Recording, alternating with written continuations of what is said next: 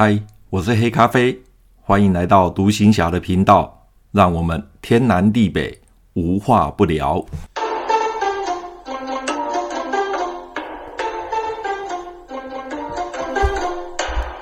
最近疫情又开始升温了，昨天有八十几例本土，今天呢也是大概三十几例的本土。哦，好不容易啊、解封了，然后呢又可以这样子自由自在的去吃美食，去到处旅游。结果呢好景不长，这几天呢又开始了。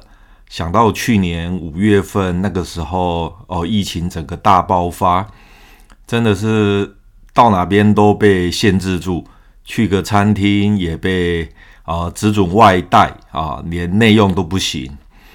那这段期间哦，稍微啊好转了，也开始恢复正常了。现在又很担心，到时候疫情又爆发，又要回到跟去年的日子一样。餐厅又不能进去吃，又只能外带了。希望可以平平安安的再度过这段期间，也希望疫情哦不要再哦再延烧下去。当然啦，我个人觉得除了打疫苗之外，最重要的是个人的卫生要做好，口罩绝对是很重要的一个呃保护自己的一个很好的。呃，工具哈，因为戴着口罩至少可以阻绝掉蛮多的呃细菌，哦，还有一些感染源，还有就是随时洗手哦，用酒精喷一下。我想个人做好自己的呃卫生习惯的话啊，再加上有打疫苗的话，我想呃感染的情形就会降低。那当然就是不要往那个人多的地方去，因为人多的话。难免就会有群群聚感染的情形发生。好，上一次我讲到我在炮兵学校啊、呃、受训结束，然后抽完签之后，很不幸的小弟在下我就抽中了金马奖哦、当时抽到金马奖，心情很不好。那接下来终于在炮兵学校结训了，也要正式离开我啊、在炮兵学校的。的的生活，因为炮兵学校是我在军旅生涯中最怀念也是最快乐的地方。那从离开炮兵学校结业，离开炮兵学校，一直到我准备要搭船去马祖，这当中呢，我们大概有十来天的假期。那以前在念书的时候，平常的寒暑假，我就有自助旅行的习惯。在那个年代，民国七十几年，呃，台湾的第一个交通不是很发、很方便、很发达，主要的交通还是在西部哦，西半部。那东半部的交通呢，还是比较呃不发达，主要的是以铁路为主。那更更不要讲在中央山脉了，那个时候中央山脉很多道路都没有。哦，没有开开通，甚至啊、都还是那种石头路的哦，都是石头路，所以中央山脉很多美景就保存了下来，不像现在，因为交通方便了，大家人人都有车，而且每个人哦，旅行的观念也都开始开放了，所以现在中央山脉就变得很热闹，那人一多，自然美景就会被破坏。那那个年代，民国七十几年的时候，我在还在念书，那我常常寒暑假就会去旅行，自助旅行。那有时候同学会跟着我去。那个时候我最喜欢跑的地方就是中央山脉，还有就是往后山，台湾的后山啊、花莲、台东这个方方向跑。那中央山脉啊、真的很美。哦，如果朋友你有机会的话，可以去中央山脉走走，特别是像呃中横，还有合欢山雾社支线哦，中横的雾社支线，还有啊、往宜兰中横往宜兰的宜兰支线，其实它蛮多在像垭口啦，那些那那那个地方，其实风景真的很漂亮哦。那当然季节不一样。呃，每我我春夏秋冬都去过，那每一个季节有每一个季节的美。我比中央山脉，我比较喜欢冬天去，因为我觉得冬天，呃，天气比较寒冷，那它的景色变化会比较多端。那如果是要关心的话，哦，那就当然是以天气晴朗，夏天可能会比较合适一点。哦，当然主要是要天气晴朗。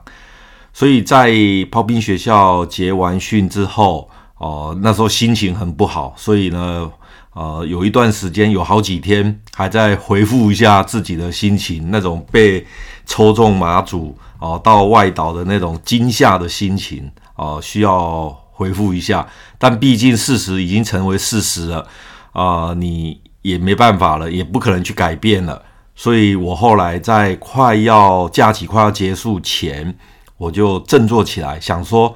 啊，反正都是已经确定要去外岛了，那心情沮丧也无济于事，所以呢，我又开始哦拿起地图，因为那个年代也没有也没有手机啊，也没有呃是啊其他的什么 GPS 什么都没有，那就完全只能靠地图了。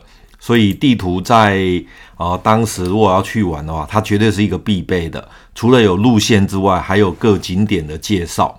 所以那时候我就在家里就开始研究地图，然后顺便规划呃行程，准备要去旅行。结果呢，就在我准备出发的前几天，突然接到啊、一位一位同学打电话给我。那个同学住在台中，那他以前就知道我呃喜欢自助旅行，那所以啊、他就打电话给我说，那假期有什么打算？那我告诉他，我就是准备要旅行。那我同学就说啊、我就知道你准备要去旅行，所以呢，我想跟着你去。后来呢，我们又想说再联络几个啊、呃、炮兵学校的同学哦、就是啊、一起去。所以后来一共加上我有六个同学哦、有六个人，有六个人一起来参加这个旅行。那其中有两个是住在台中，另外四个包括我在内是住在高雄。那我们在电话中联络好之后，就准备要去环岛。那我就整个行程就开始规划。那我规划的行程是这样子：从高雄出发，然后我们先到台北，然后在台北玩个一两天，哦，玩个一两天。那当天就住在台北。那隔一天呢，玩完之后，台北结束之后，我们就搭莒光号。再往那个花莲走，那中间本来有计划要在宜兰停留，后来发现哎，时间上可能有一点紧张，所以呢，我们就直接到了呃花莲。那在花莲待了一个晚上，那隔一天呢，再从呃花莲啊坐那个国光号哦，中横那个时候国光号有在跑，所以就搭国光号到梨山。然后再从梨山哦、走宜兰支线到武陵农场，在武陵农场住一个晚上，然后再回来，再到再到梨山，然后再往那个台中的方向走，就是经过德基水库到东势。那个时候中横还是全线畅通的哈，不像现在，因为呃上一次的那个九二一吧，九二一大地震之后，现在梨山到。呃，台中这一段我不晓得通车了没有。前一阵子看新闻，好像说呃已经有部分通车了。那全线有没有通车，我不是很清楚。哦，那但但是那个时候是全全线通车了，从台中的东势哦进到那个那个古关吧，东势古关，然后就进德基，然后到梨山，一直到。花莲太鲁阁这一条中横的原线呢，哦，原来的路线是完全畅通的，而且那个时候我们走的是真正的呃中横的原始路线，因为现在中横有很多地方因为坍方的关系，重新又盖了隧道哦，就跨过去了。特别在太鲁阁那一段，有很多是重新就又修建的道路，跟原来的道路是不一样的。好，好。那这是我整个规划的行程，结果前一天晚上呢，我们几呃四个同学住高雄的同学，那就在晚上呃十点五十分搭十点五十分的莒光号，哦，那就是啊准备要呃出发到台北去。那那个时候高雄火车站还是那种旧站哦，那个旧站那个小小的，以前不觉得那个车站小。那最现在开始在看哦，就觉得那个车站很小，因为那个车站高雄市政府有把它保留下来，现在是放在火车站的旁边。以前觉得诶、那个车站还蛮大的，可是现在在看就觉得那个车站真的很小哦，车车站真的很小。好，那我们十点五十分就搭上莒光号，我们四个同学，然后到了台中的时候已经很晚了哦。到了台中，那我们台中有两个同学。就从台中上车啊，那因为买的车票不一样，所以说我们不同车厢，但是我们已经有确认说，诶，他们真的有上车了。那最后在大概早上五点半左右，终于到了台北火车站。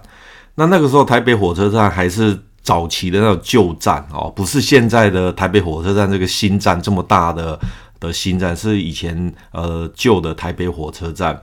那一离开车站之后，我就带着这五位五位同学到呃对面的南洋街去吃早点。以前我自助旅行的时候，早上到了台北的时候，我一定会到南洋街去吃早点。那个时候南洋街，我们所知道南洋街都觉得它是补习街，事实上南洋街在以前也是一个早点街。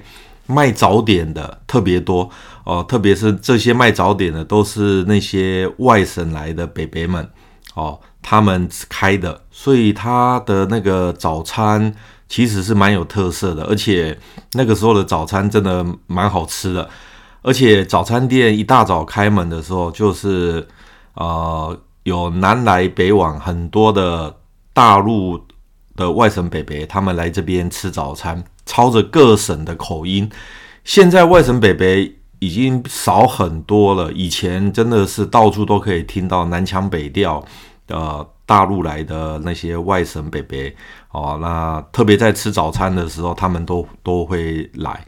那当然，早餐店的话就是包子、馒头、豆浆、烧饼的哦，那蛮有那个家乡味的。那记得我那个时候。哦，在那边吃早点的时候，就会听到大陆各省的北北，他们南腔北调的在那边聊天。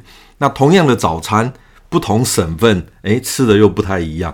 我在吃的时候，我就有发现到，有些呃外省北北呢，他们吃馒头的时候会拌着砂糖。实际上，那个桌上放的那个砂糖是要拌豆浆的，是要加到豆浆里面去的。可是我就看到北北他们拿那个馒头，那包着砂糖吃。那有些呢是豆浆里面会加一些酱油或香油，呃，就是以前可能是我们以前呃看到的那个咸豆浆。现在咸豆浆还是有，但是比较不像以前哈。那咸豆浆我曾经也买过来吃过，但是我还是不喜欢啊、不习惯咸豆浆的口味啊。但是。以前就常常看到很多外甥北北，他们就会吃咸豆浆，里面加酱油、加香油、加一点葱花，还有加那个油条哦，把油条剥开加进去。那我还是不习惯吃咸豆浆。